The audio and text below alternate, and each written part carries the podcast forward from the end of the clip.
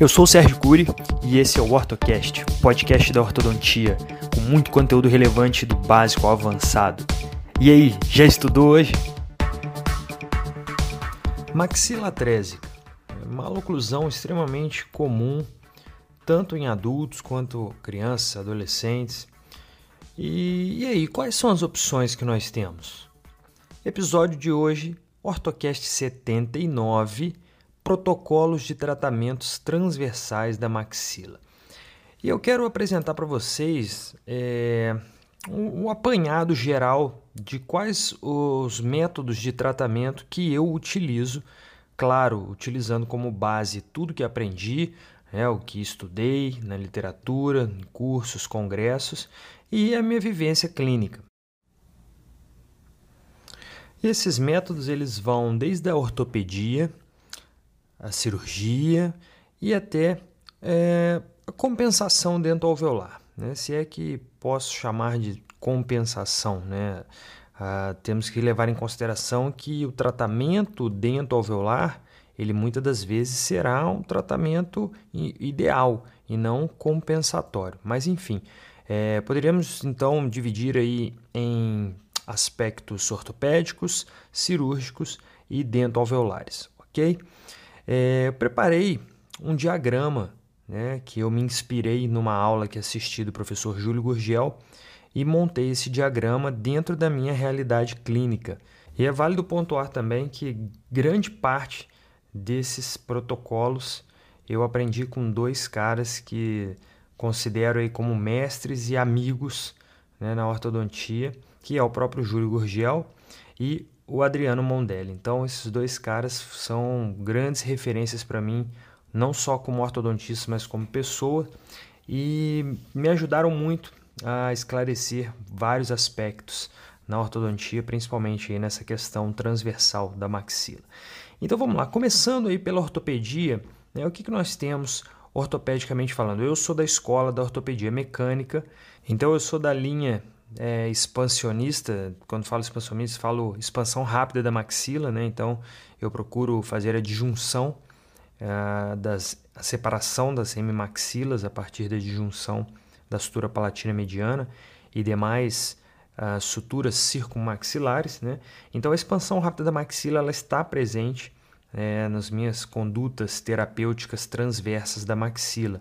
E a expansão rápida da maxila é como eu posso chamar, convencional ou dento, dentomuco suportada, é, eu vou utilizar né, no início ali da, da, da infância, né? Então, nos primeiros pacientes, nas primeiras abordagens ortopédicas, que a gente começa a fazer ali a partir dos 6 anos de idade, 7, dependendo do, da maloclusão, né? Então, a classe 3 a gente tende a atuar de forma mais precoce possível?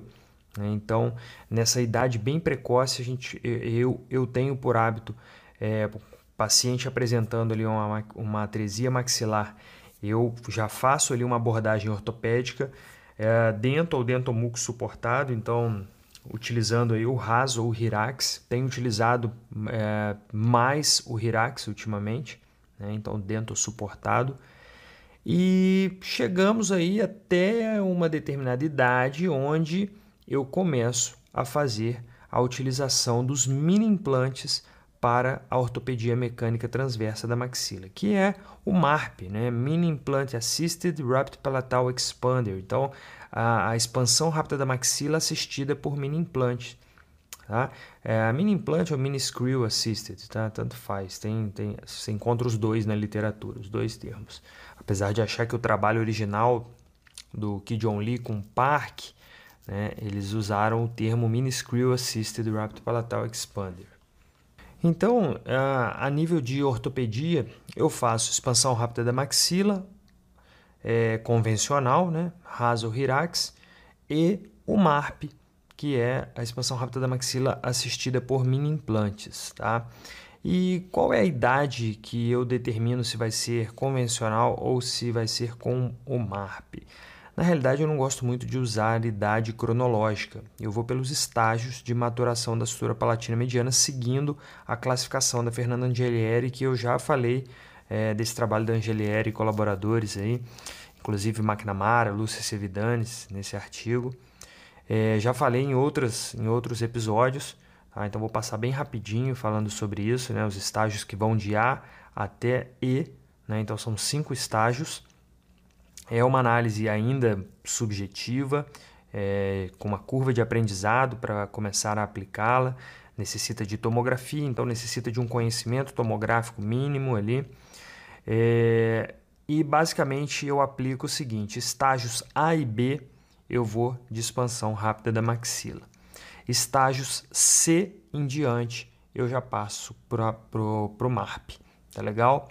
É, bom, em relação a, a esses estágios, eu preciso ver a tomografia. Então, todo paciente que tem atresia maxilar, eu vou pedir tomografia dele? Não. Tá?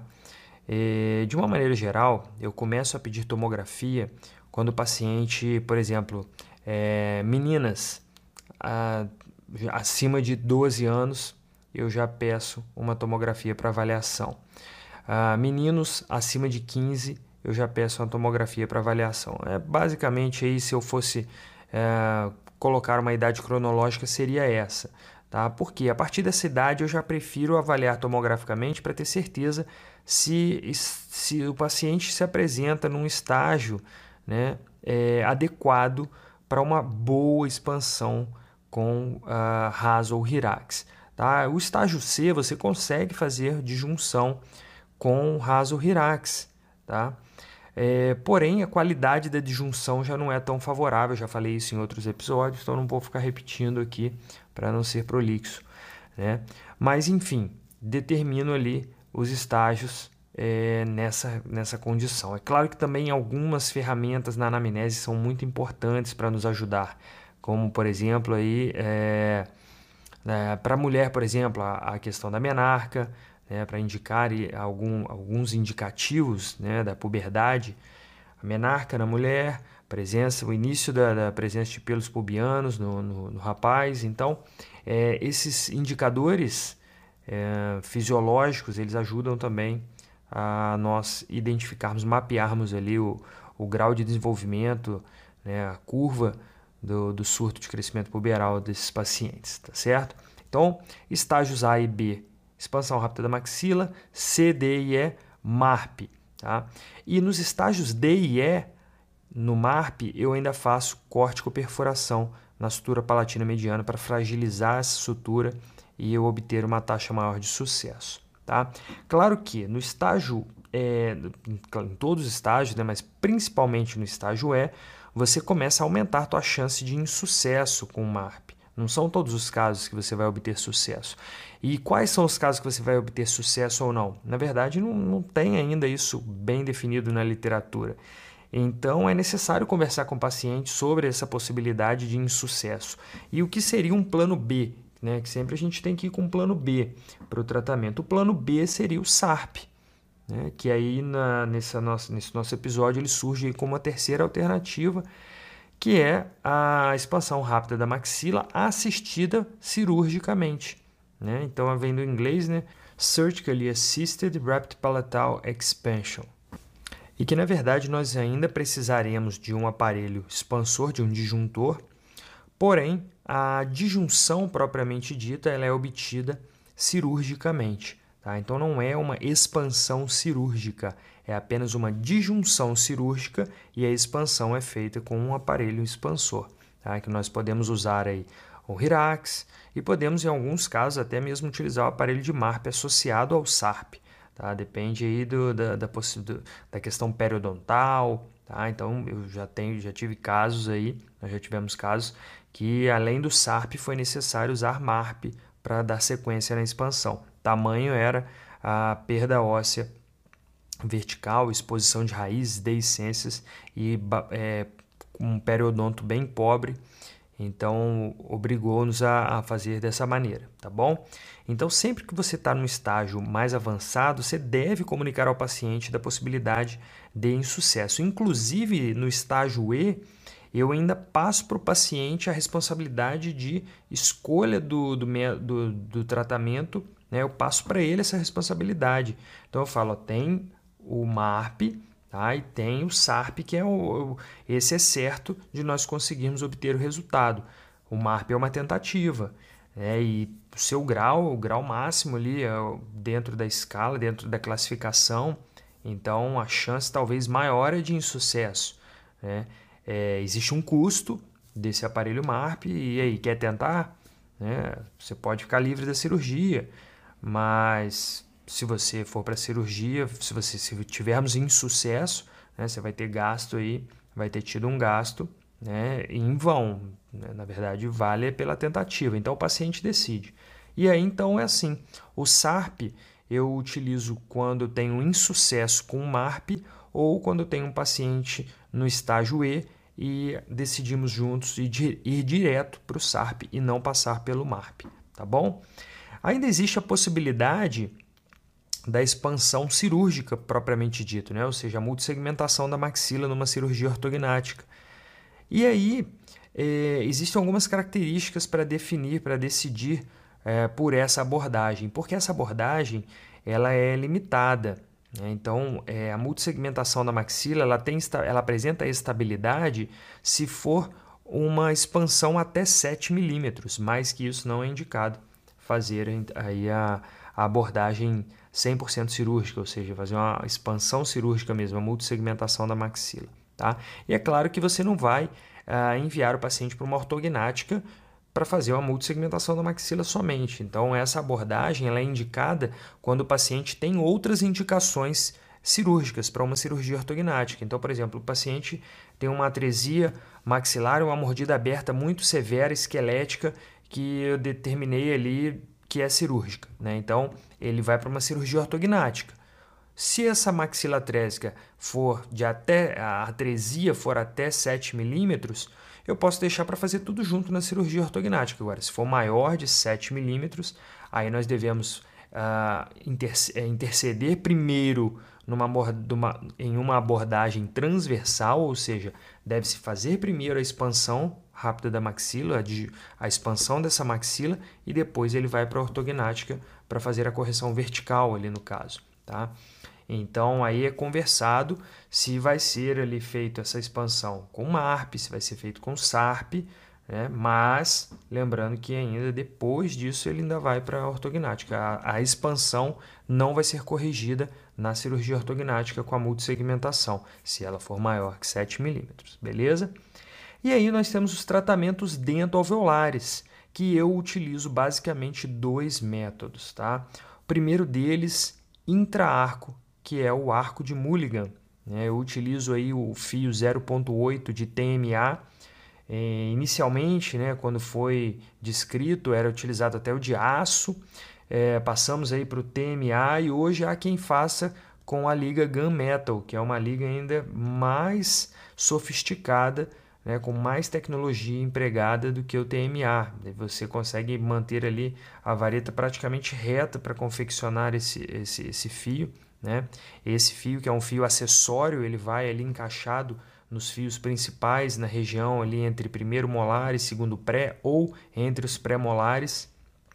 Então ele encaixa dos dois lados, fazendo força para a expansão. Esse fio ele, ele entra reto com o gunmetal e no TMA eu faço apenas uma pequena conformação nele. Tá? Então eu gosto de usar o TMA, estou mais habituado, mas é, vale, vale ressaltar aí que há profissionais que utilizam de gunmetal, beleza? Vantagem do arco de Mulligan é que ele é intra-arco, então não depende do paciente ficar utilizando esse arco, ele fica ali fixo, né? Enquanto uh, o segundo método de compensação dentro alveolar, de tratamento dentro alveolar que eu faço uso, são os elásticos, protocolo de elásticos cruzados associados aí a fios, a arcos expandidos, né, e autoligado passivo. Então, é, eu começo utilizando desde o início do tratamento esses elásticos e o problema dele é que é, é interarcos, né, é intermaxilar, então você precisa que o paciente é, utilize esses elásticos, né? Então ele tem que tirar para comer, então ele tem que colocar novamente, tem que requer uma disciplina um pouco maior e ele ainda tem componentes verticais de força.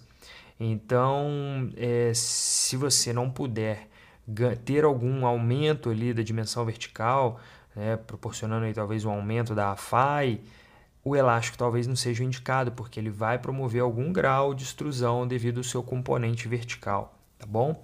Lembrando que é, esse, essas são abordagens dento-alveolares, ou seja, elas são indicadas para quando os molares superiores estão com uma inclinação lingual. Né? Se os molares estão bem posicionados e realmente essa atresia é esquelética, essa abordagem dento-alveolar ela é indicada? Ela pode ser indicada, mas aí já entra como uma compensação do problema real que é esquelético. Tá? E essa compensação, esse, essas abordagens, elas estão indicadas para compensar até 3 milímetros de atresia. Então, se for uma atresia bem leve, 3 milímetros, um paciente adulto, eu não vou colocar MARP nele. Tá?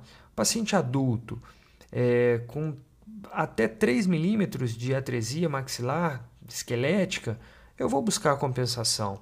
Né? Então a gente tem que pensar também nos prós e contras, pensar no paciente, e aí entra muito bem a questão do mulligan ou do elástico, dos elásticos, né, e consegue-se muito bons resultados, principalmente para atresias leves, assim, de até 3 milímetros. Tá? Agora, esse diagrama ele é aplicado em qualquer paciente, em qualquer situação, ele é engessado? Não. Né? Quem me conhece sabe que eu sou totalmente contra, que eu abomino esse um protocolo único para todos os pacientes. Né? Então, variáveis devem ser levadas em conta na escolha, na decisão da abordagem transversa da maxila né? como por exemplo respiratória. O paciente com comprometimento respiratório e uma atresia maxilar, eu vou fazer de tudo para corrigi-lo ortopedicamente, porque se eu fizer uma disjunção, se eu fizer uma expansão rápida da maxila, seja convencional, MARP ou SARP, eu vou proporcionar uma melhora respiratória desse paciente. Então, isso é importante de ser levado em consideração. Outro aspecto é o periodontal paciente pode ser ali adolescente, pode ser jovem, digamos assim, e possibilite ali a expansão rápida da maxila convencional com Hirax. Mas se ele já tem um periodonto fino, festonado, uh, já com algumas recessões, eu vou evitar fazer uma expansão rápida da maxila convencional, já vou partir para o mini implante. Né? Do mesmo jeito, um paciente adulto com muita muito problema periodontal, um histórico periodontal, recessões gengivais, eu vou evitar fazer compensação dental alveolar. Tá? Eu vou, de repente, ter que partir direto para o SARP. Né? Então, essa questão periodontal também tem que ser levada em consideração.